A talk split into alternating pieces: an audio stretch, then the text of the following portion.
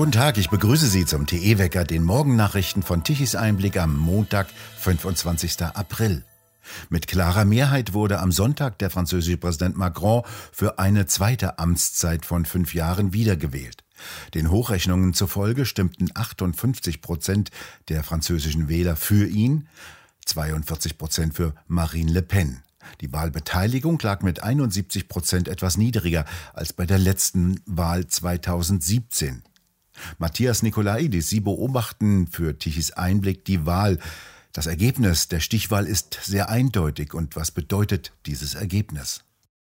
Naja, Macron hat sich nach fünf Jahren äh, Regierungszeit, Amtszeit, eigentlich wieder sehr eindeutig mit der französischen Linken verbündet. Also vor allem von den Grünen hat er viele Stimmen aufsaugen können, auch anteilig etwas weniger von Mélenchon.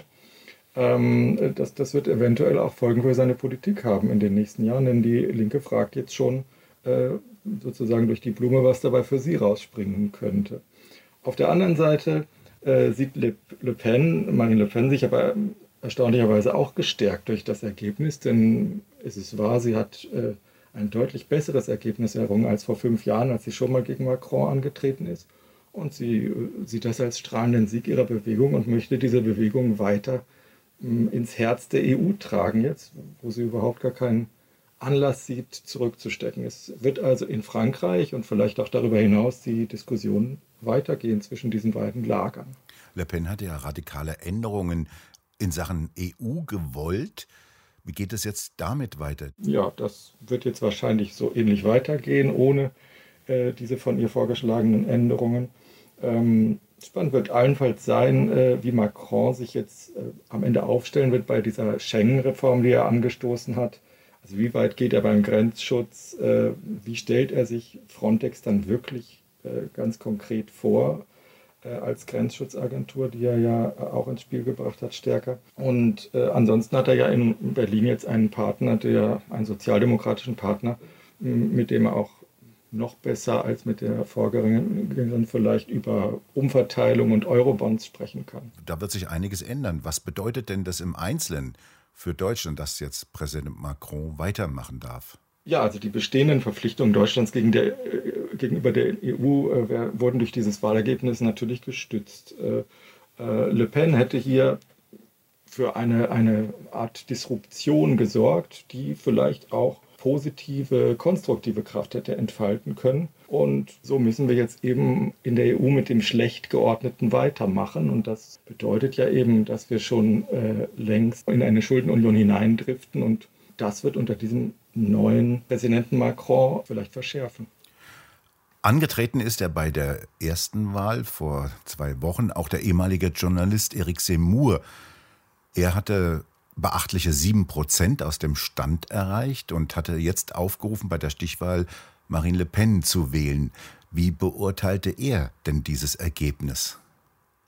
Ja, er war einmal, äh, ich glaube, aufrichtig traurig, äh, dass diejenigen, die Frankreich leidenschaftlich lieben, wie er sich ausdrückte, verloren haben an diesem Abend. Und er hat auch gesagt, dass er weitermachen möchte. Seine Partei ist aufgestellt und wird auch versuchen, jetzt bei den Parlamentswahlen mitzumischen durch Absprachen mit anderen äh, konservativen und äh, rechtsnationalen Parteien. Auf der anderen Seite hat er so einen kleinen äh, Seitentritt seiner Konkurrentin Marine Le Pen versetzt nochmal, äh, als er gesagt hat, äh, zum achten Mal hat jetzt der Name Le Pen in einer Wahl verloren eigentlich. Also das bezieht er natürlich auch auf ihren Vater und zählt das zusammen damit scheint er ja eigentlich durch die Blume auch wiederum anzuregen, äh, jetzt nicht so, nett, nicht so nett ausgedrückt, aber von ihm, dass das rechte und das konservative Lager in Frankreich sich neu aufstellen muss. Und das ist tatsächlich auch sein Grundimpuls gewesen äh, bei dieser ganzen Kandidatur, denke ich, und auch schon seit Jahren als Journalist vorher.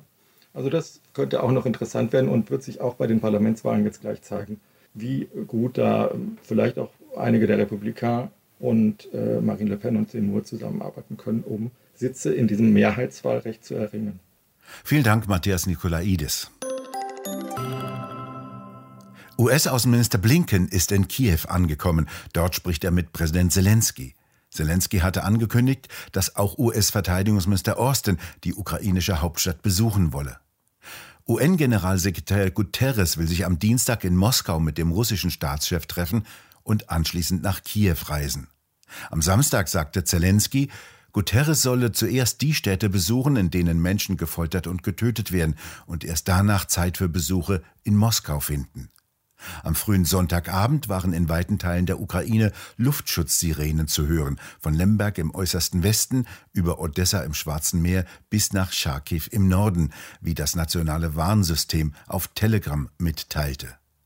Währenddessen wird die humanitäre Lage vor allem in und um Mariupol katastrophaler. Die russische Armee hat die Stadt nahezu vollkommen zerstört.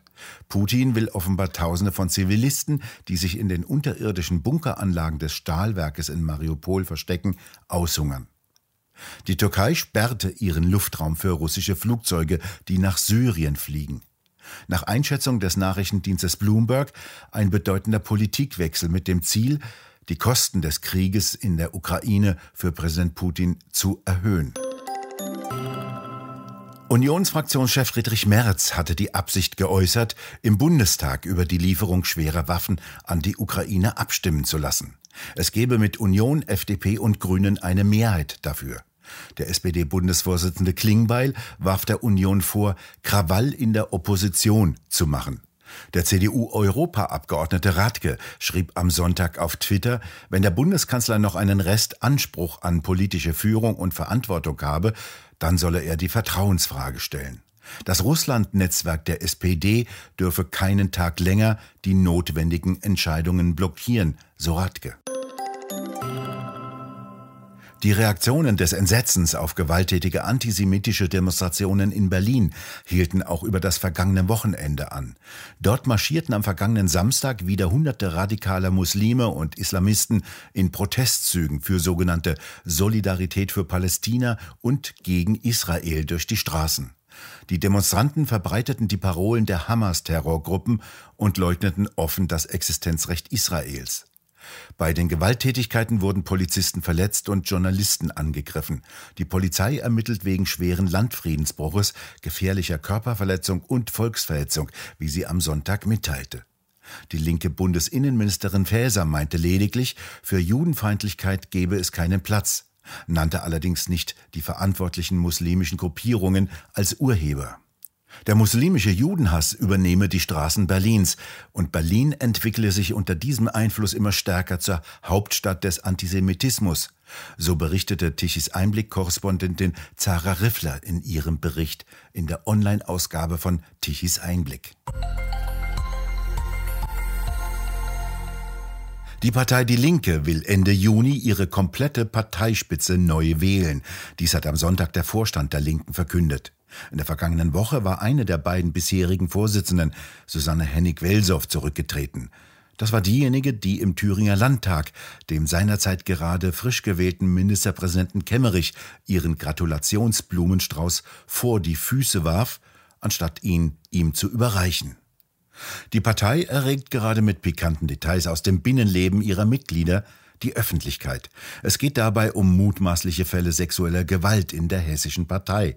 Von dort kommt die noch Vorsitzende Janine Wissler, der vorgeworfen wird, die Vorwürfe vertuscht zu haben, weil ihr damaliger Lebenspartner mit beteiligt war. Der Tübinger Oberbürgermeister Palmer lässt seine Mitgliedschaft in der Partei Die Grünen bis Ende des kommenden Jahres ruhen.